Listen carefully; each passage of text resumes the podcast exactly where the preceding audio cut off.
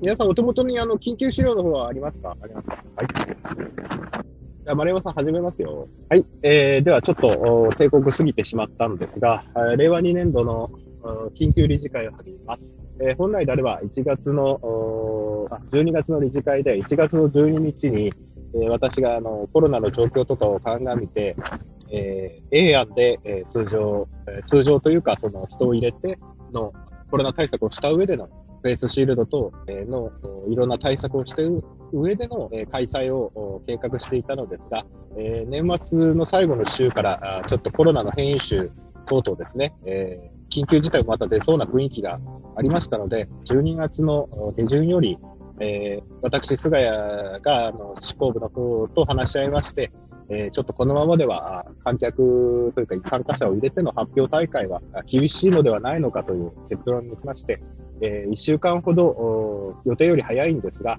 えー、この緊急理事会で1月29日開催の県大会の方をです、ね、場所も予定していた県庁行動から、え、センターの方に移して、発表者と審査員を入れた無観客開催で、え、行いたいと思います。え、これに関しては、えー、年末からですね、本当に大会開催するのかと、えー、各地区から問い合わせがありまして、えー、いうのもありまして、えー、判断をちょっと前倒ししないと、皆様の日程等、あと、心情的なね、家族とかの問題等あると思いますので、早めに決断を下してですね、通知の方を、えー、大会通知の方を早く出したいということで、今回、緊急理事会を開催することになりました。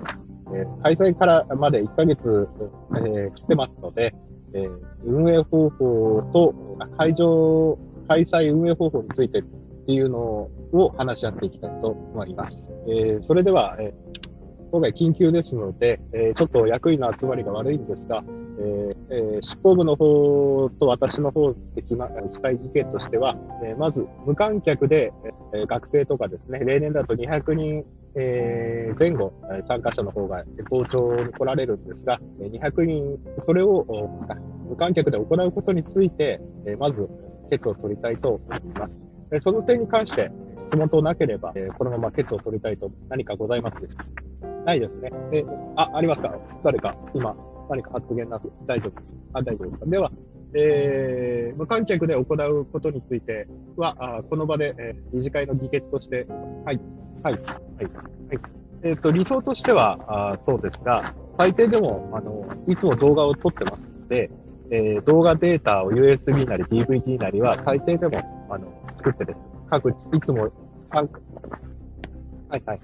あ、えー、県の方で問題がなければ、えー、茨城県連の G アカウント、そうすればすぐ YouTube のチャンネルが開設でき、えー、そうしますと、えー、YouTube には普通にみんなが見れるようになったりと、リンクのみを共有して、そのリンクを持ってる、知ってる人だけが見れる動画の公開方法、そちらの方で共有した方が、各それぞれ好きな時間に端末で見れるのでいいのか。で、当初の執行部の案では、リアルタイムで、オンラインで、リアルタイムのライブでやる話もあったんですが、少しあの、慣れない、やったことないっていうのと、ちょっとインターネット環境が不安なのと、えちょっと問題が起きた時にちょっと対処できないって一度録画したものを、まあ、編集なりをして、えー、アップするという方法を取りたいと思います。この方法でいかがでしょうか？すいません。ちょっと議決を急いでしまって説明が不十分だ。この点に関してはいかがですか？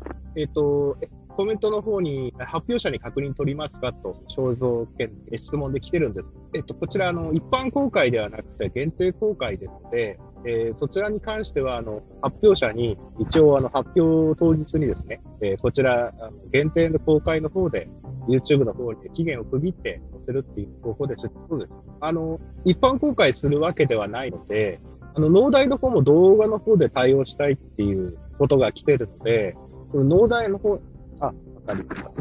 概要にちょっとの通知に、先行した通知を出すときに、YouTube の限定公開で、リンクをしている人だけが見れるっていう方法です。これは県的にも問題はないんです。もしくは県でシステムがあるんであれば、そちらのシステムだと構わない。はい。はい。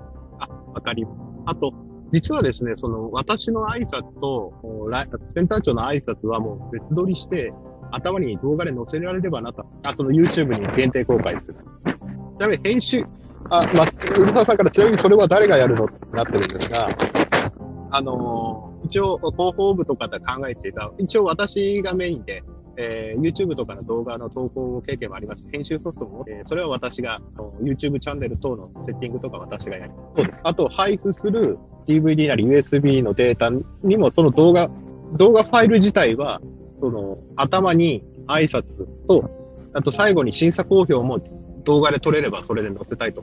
まあ、カメラは定点で置いてあるので可能だと思う。まあ、当日やってしまっても構わない。あ、あと、今、えー、と、ヤマト運輸さん、公用紙を頼んでいるヤマト運輸さんの方にも今、あの、動画で、えー、対応ができるかっていうのを、日川君ちょっとミュートにしてもえ動画でっていう対応を今、あの、問い合わせてるんです。なので、挨拶プラス14件プラス、えー、講演、公表がマックス。1本でも大丈夫ですし、発表者ごとに区切っても大丈夫です。1本にすると3時間半ぐらいですかということですので、えー、こちら、あの、一応 DVD とか動画ファイルっていう手も考えたんですが、それだと、あの、本来見るべき、見る、見れる人がちょっと見る機会がちょっと制限されてしまうなと思うので、えー、こういう YouTube 等を使ったですね、リンク等を配布するやり方が一番、その、クラブごとで LINE とかでリンクを配布しやすいのかな？あ、いいです。あ、えっ、ー、と、ちょっと待ってください。えっ、ー、と、む、えっ、と、では、えー、まず、会場を県庁の行動からセンターの研修室に移すっていうことに関しては、皆様賛成でよろしいですか？はい。えっ、と、海老沢さんからリンク配布は、あ、会場変更いきなり。リンク配布は事後なのねっていうことになってる。これはあの、そうですね、あの、ライブ配信であれば YouTube、リンクを事前に指定しとけると、えー、一応、うん、まあ動画編集はすぐスマートフォンでもので、別にカットするわけではないのです。1日2日あれば YouTube にアップできると思って、リンク配布は事後になります。それであれば1本の動画にして、何分から何分がどの発表で、何分から何分が挨拶で講演でって書いてしまい、あの、動画の説明欄に分かりやすいのかな。逆にリンクを分けてしまうと、16本ぐらい、17本ぐらいリンクを、え、共有しなければなりませんので、それであったら 1, 1本の方がいいと思って。確かあの、頭出しをやれば、ボタンを押すとその秒数に飛ぶと思ったんですよ、YouTube の。16分何十秒ってから何ってやできます。で、頭出し機能があるんで、それをあちゃんとやれば可能だと。あ大丈夫です。あのー、スマートフォン使えれば誰でもできることか。えー、ということで、えー、で会場変更は、あこの緊急理事会で帰決。えー、次に、えー、この動画をですね、えー、学生、えー、参加予定者、えー、クラブ員等にリンクで配布することについて、あ YouTube を使ったリンクを配布することについては、あ意見よろしい。意義ないですか？質問等あります特にない。はい。では、これでよろしいですか？はい。はい。はい。えー、学生に関しては、えっと、向こうの方の段取りもあるでしょうし、例えば一箇所でスクリーンで映すのかもわからないので、一応、農大には DVD とリンクの方、両方立てていきたいと思います。DVD か USB です。で、若竹賞に関しては、向こうで申し訳ないけども、えー、アンケートを、アンケートというか、あの投票の紙を書いていただいて、あの、それを集計まではちょっと向こうの業務に支障をきたすでしょうから、えー、集計はこちらでやりますと。紙をそのまま送ってくださいっていう方式にしたいと思います。はい。皆さん、YouTube 等でリンクで配信するのと、限定公開ですね。すべてで公開っていうのは、あ皆さんよろしいですか？一応、農大からも、あの、それとなく、それっぽい問い合わせは来てるありました。で、学校の方はですね、若竹賞の方のあの審査をしていただくんですけども、あの集計はこちらでやるんです。もし向こうで全体で集まってそういうことができないということであれば、あの、若竹賞は今度は中止ということでいきたいと思う。よろしいですか？あの、先方に確認した場合、したときに、ちょっと、ここではあの動画を見せるけども、そういったことはできませんっていう、もし対応であれば、若竹賞は最悪、やむを得ない、そうですね、やむを得ないというコメントいただきましたけども、やむを得ないということで、若竹賞は今年廃止。ということで、丸山さん、えー、先方にその旨、えー、この要項が出来上がってからでも先でも構わない。ちょっと農大の方にお問い合わせをいただいてですね、でこういう方式にしたいんですが、可能ですかと。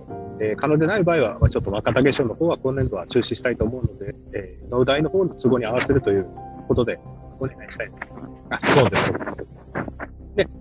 もしできるんであれば集計は我々でやりますので、書いていただいた紙をそのまま郵送で送っていただければということを伝えたかった。ということで、発表内容の YouTube の、あの、配信と若竹賞については、皆さんこれでよろしいでしょうか？はい。で、要項の方にですね、えっ、と、YouTube の限定公開っていう点を、あのリンクを知っている人しか見れないやつで、えー、発表内容をクラブ員と、えー、学生に限定してリンク配布を行うということ。それを要項に入れたいと。大丈夫でしょうということで、若竹賞の審査に、若竹賞、あ、なるほどね。あの動画を見ていただいた上で、それはちょっとあのー、若竹賞って要項にいつも通り何て書いてありましたっけ？要項に書いてありました。じゃあ、一括りにしてあるなら、我々の方で柔軟に対応できるようにそのままでいいと。いつも若竹賞については明記してないんですよね。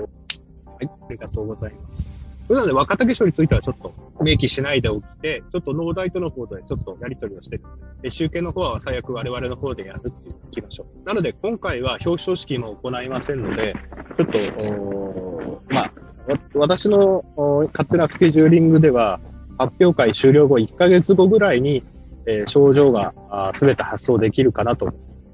ということで。で、えー、それでですね、えー、その会場の方が、えっ、ー、と、実はあの、事務局の方で、えっ、ー、と、今まで開催を予定してたのが A 案としたら、前回の理事会で、こういう場合に備えて B 案の方を策定してたと思うんですが、こちら今 B 案の方を進めるということになって、センターの方の予約も会場も、えっ、と、部屋大きいの3つ取ってあるんです。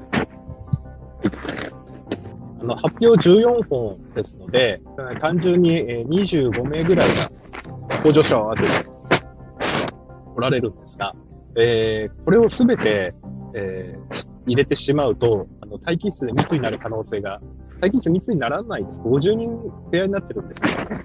アカデミー。えという、あの、いろいろな、あの、発表時間ともずれてきますので、私としては、この発表時間の直前にずれて、こう、発表者に来ていただいて、発表が終わったら、ご帰宅いただくっていう方法を取りたいと考えています。これに関してはいかがですか？そうですね。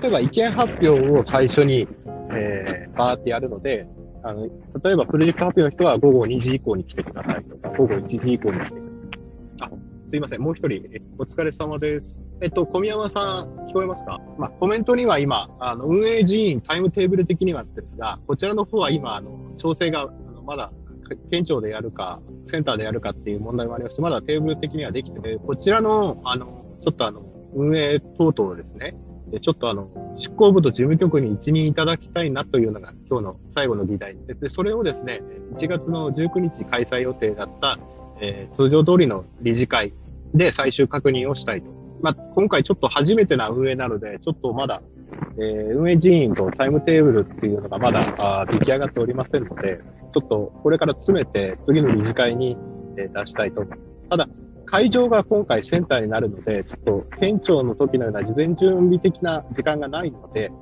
えー、直前の理事会で確認すればいけるのではないのかなとか、あの、19は確認にしたいんです。それまで LINE とかですね。役員 LINE とかで、ちょっとの部屋の方の確認もしないといけない。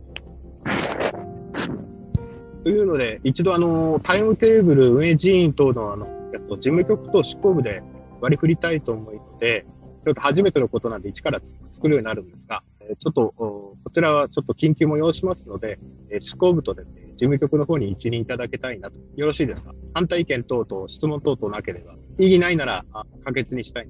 あ、確認、確認、日付は変わら、あ、日付は変わりません。はい。では、えー、開始時間等々もですね、あの、決まり次第、あの、案が決まり次第です。理事会前にあの、LINE 等で皆様にはお伝えしたいと決めたい。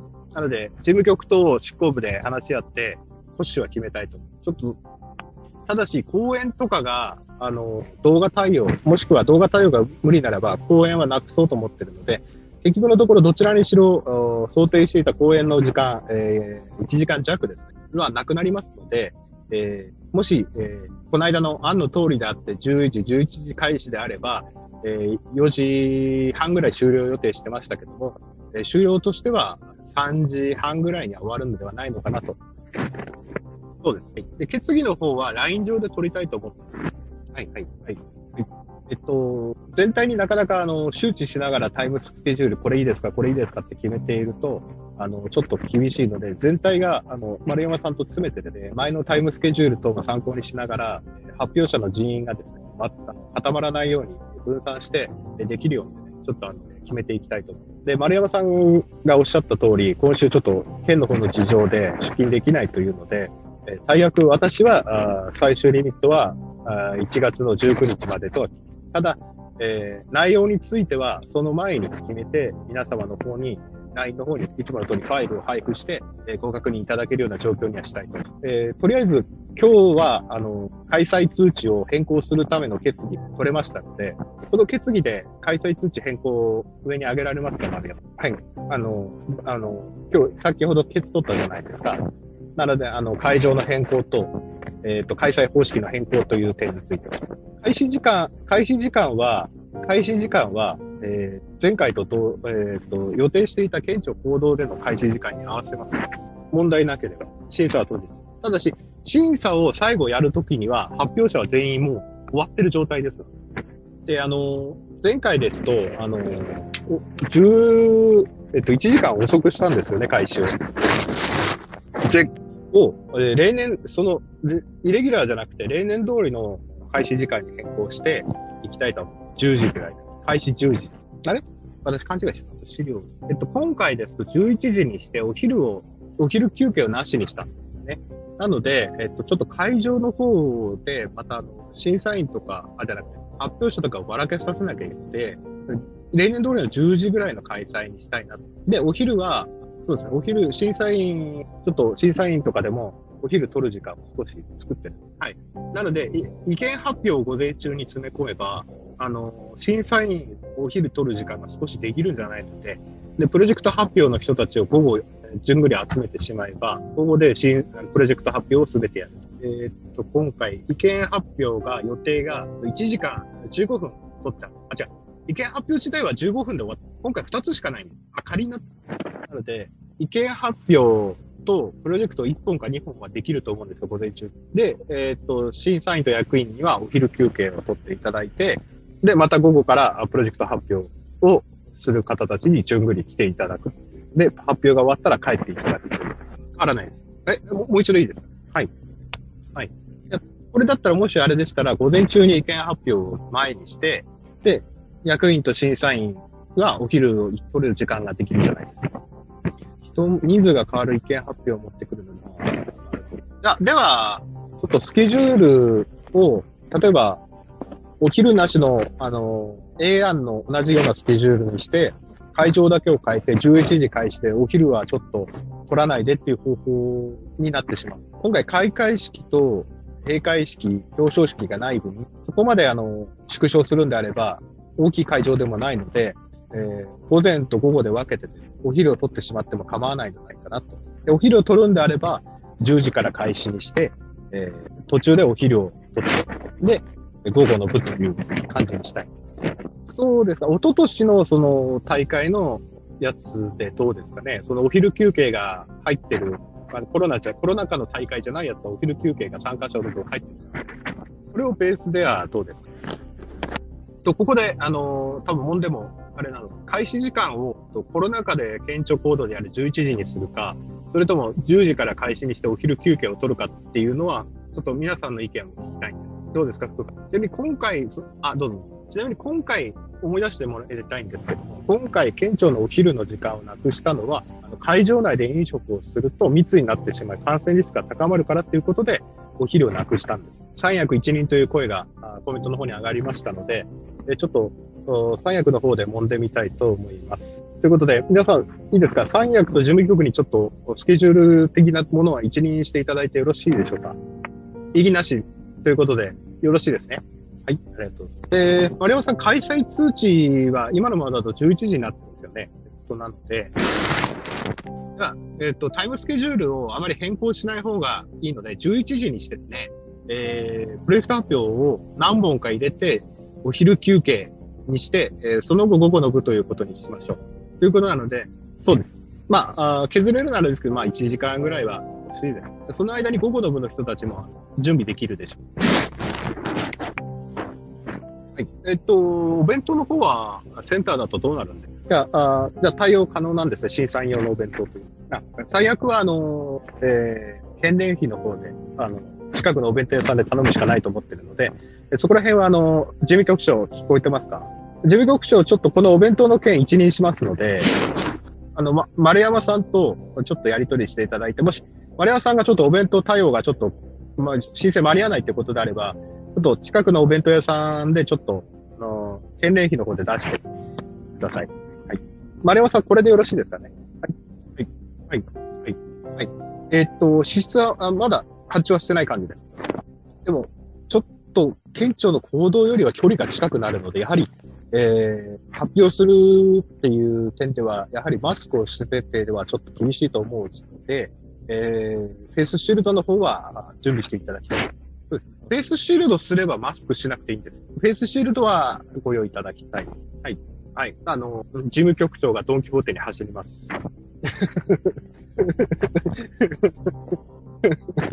はい。今回の場合は、えー、挨拶の部分はいらないと思うんですよね、動画でと。あ、でも、そうです。まあ、発表者、発表者と、まあ、一応あれですか、私と挨拶する人のプラス2人？発表者プラス2人。補助者はいらいらない。はい。大丈夫です。はい。えっと、で、消毒液等は、えっと、センターの方にはもう各部屋の出入り口にあると思いますので、あの、それを使わせていただくという。そうですね。一応、当日、受付っぽいことはやりたいので、まあ、あのー、1個ぐらいは回していただければ、どこか予備の分。はい。で、今回受付はですね、えー、と、その、発表会場の前ぐらいの、ちょっと部屋入ったぐらいのところに、ちょっと簡易な出血来てるかどうかの確認する程度の、えー、受付をちょっと作りたいなと。はい。でも、あの、県庁でやるときは、あの、受付をだいぶ簡略化していた予定なので、ちょっとここら辺もちょっと、四国と事務局でちょっと、役回りを考えたいと。えー、ということで、えー、開始時間は11時からということで、お昼休憩を入れると。で、役員のお弁当なんですけども、どうしましょう？近くのセブンイレブンにしてしまうか、安いお弁当屋さんを見つけて発注してしまうかっていう。休憩は真ん中ではなくて、えっ、ー、と、12時を過ぎた段階で12時台に休憩を入れたいと。お昼休憩。そうです。開会式やらないんだね、12時からにしたらっていう意見があります。午後で詰め込んでしまう。午後で詰め込むとタイムスケジュール的にどう一応11時20分から、えー、発表開始で、えー、公演前までで15時でっていう話なので、3時間半で続けになる。いや、そうすると、審査員さんが10、えー、3時間半ぶっ続けになってしまうんですよ。なので、12時から発表開始にして、あ、じゃ11時から発表開始にして、まあ、霧のいいところで、そうですね、1本、えー、6本で1時間半を予定してますので、1時間半、1時間半で組む。では、1時間半経ったら休お昼休憩で、えー、残りの1時間半をぶっ続けてやる。はい。まあ、休憩45分とか40分にしてしまっても構わないと。そうすればですね、えー、3時、3時には意見発表まで終わるんではないのかと。でそうです。えー、っと、今私が1時間半って言ったのが、プログラムのナンバー1から6が11時20分から12時50分っていうのが元々のタイムスケジュール。なので、えー、これが20分早まるんで、11時から12時半までで6本。発表開始が11時、6本やって、で、お昼休憩。で、これ、えっと、そうする、そうすると、13、えっと、次の予定では休憩を挟んで13時10分から15時で、プロジェクトから意見発表までぶっ続けなただ、あの、プロジェクト発表と意見発表ではちょっとセッティングが異なるじゃないですか。なので、えー、プロジェクトと意見発表の間に10分入れれば、えー、都合3時間、あ、都合2時間か。都合2時間になりますので、プロジェクトと意見の間に10分休憩を入れる。となると3時半までには全てが終わると思う。という感じでいかがですか？大まかなタイムスケジュール感ないです。その後、審査員の方には、最優秀賞を決める審査会をやっていただいて、最後に審査公表を動画で撮ると。その時にはもうすべての発表者はご帰宅いただく。で、いかがですかね、皆さん。いつもより遅い11時開始の理由は、その、お昼休憩を、あの、感染不具合、あ、あ、そっか、あの、後から来られるっていうか、あのことで、遅く開始してお昼の休憩を取らないでぶっ続けで、途中小さい休憩を入れて、やるって予定だったので、11時。えっと、コメントでいただいたスケジュール感のメモで、えー、大まかに合ってます。11時開始、えー、1休憩、お昼休憩1時間、休憩10、6組やって休憩10分、えー、で、意見発表して審査。審、そうです。発表自体は15時台。審査は16時頃終わり。あの、昼取ることになってるのは、あの、審査員さんたちのためのお昼。あの、県庁で200人の時のお昼休憩と違いますので、今回はお昼休憩を入れた方がいいんではないかと思。その分遅らせたらっていうのは、どういうこと？あ、なるほど。あの、午後開始にして、となると、1時間、お昼時間分遅らせるとなると、開始12時、開始12時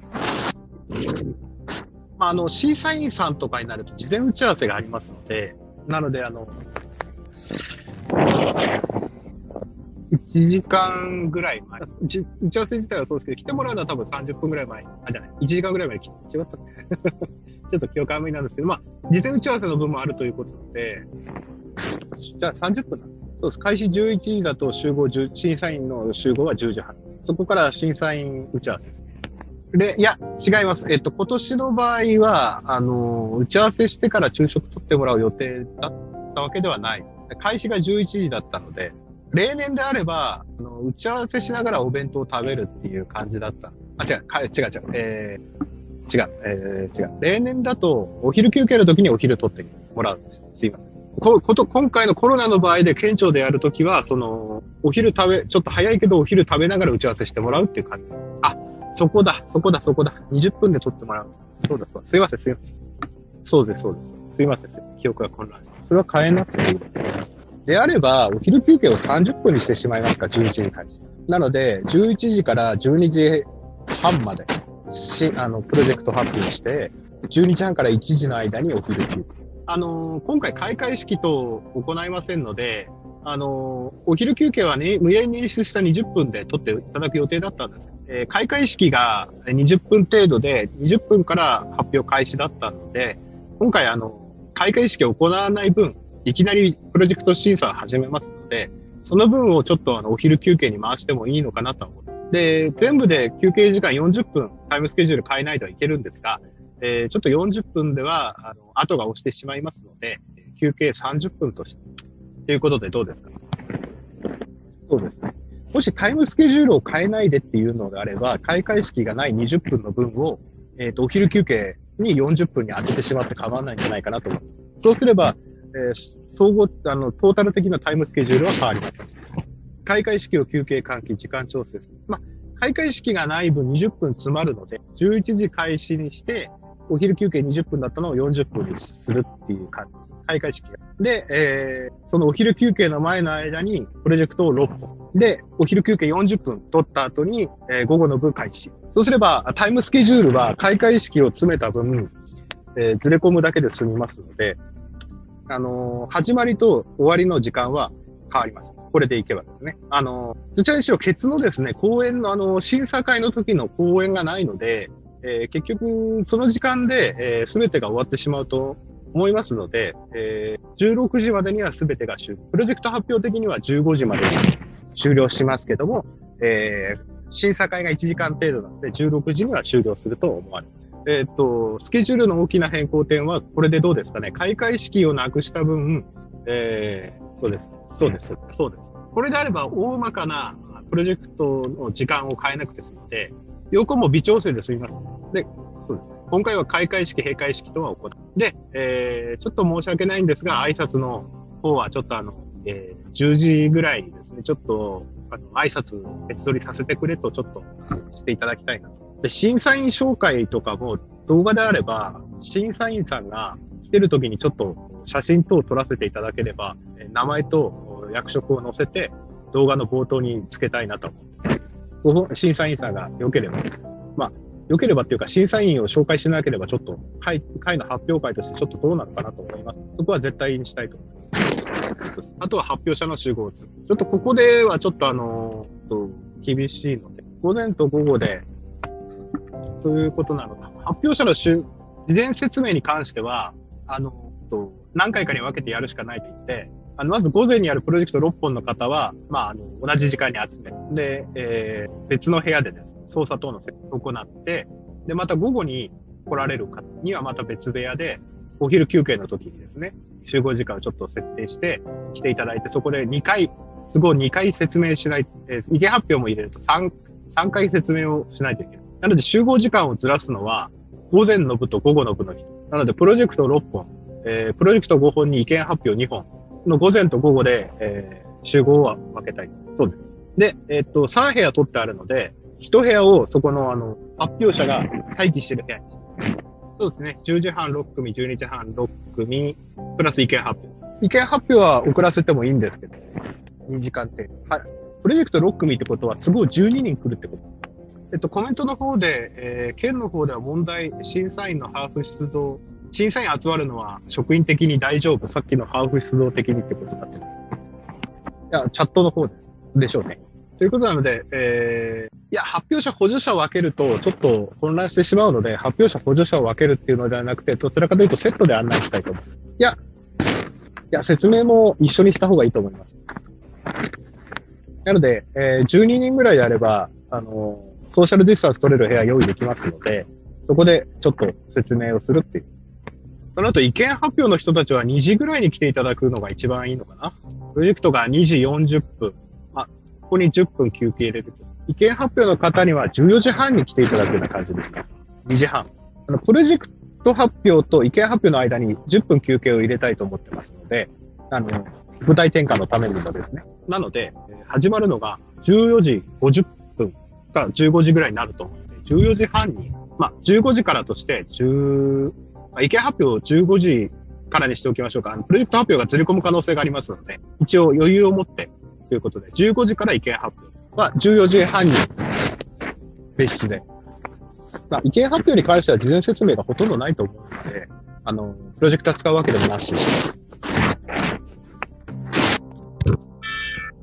変なアプリ。ということで、私が今考えている案としては、あの、前半と後半で発表者来ていただいて、別待機で、えー、最初の発表者と、次の発表者までが発表会場にいるっていう状態にしたいんですね。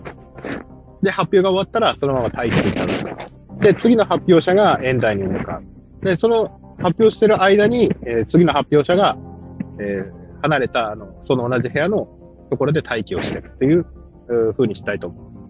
なので、案内係を一人つけないといけない。大丈夫です。3部屋あるので、1部屋は審査員さんたちの打ち合わせで使っていただいて、1部屋は発表者、補助者の体系部屋兼説明部屋。ということで、今のを叩き台にしてタイムスケジュールとちょっと人員配置を、えー、部と事務局で話し合って決めたいんですが、えー、大まかな骨子はこれでよろしいですかね。えー、その他意見あれば今お伺いします。前日準備いらないですよね、この場合。円、円膜も、円、あの、垂れ幕もいらないので、当日のセッティング、なので、9時半ぐらいに集まれればとは思うんです。あの講師のやつじゃなく、あ、あ、あの、大会の垂れ幕ですね。あ、大会の垂れ幕は入ります。あ、そうです。まあ、当日は、人がいる、役員がいるときに貼ってしまってもいい。はい。はい。はい。はい。まあ、一クラブだけですよね。であれば別釣り対応で。そうですね。えー、学生さんたちにも多分あの授業の一環としてあの動画っていうことで多分時間取ってくださるんでしょうから、一応あの配りたいと思って、クラブ員向けにはあの時間がかかってもあの瓶があるじゃん。各普及に向けて。それを使って配布したいと。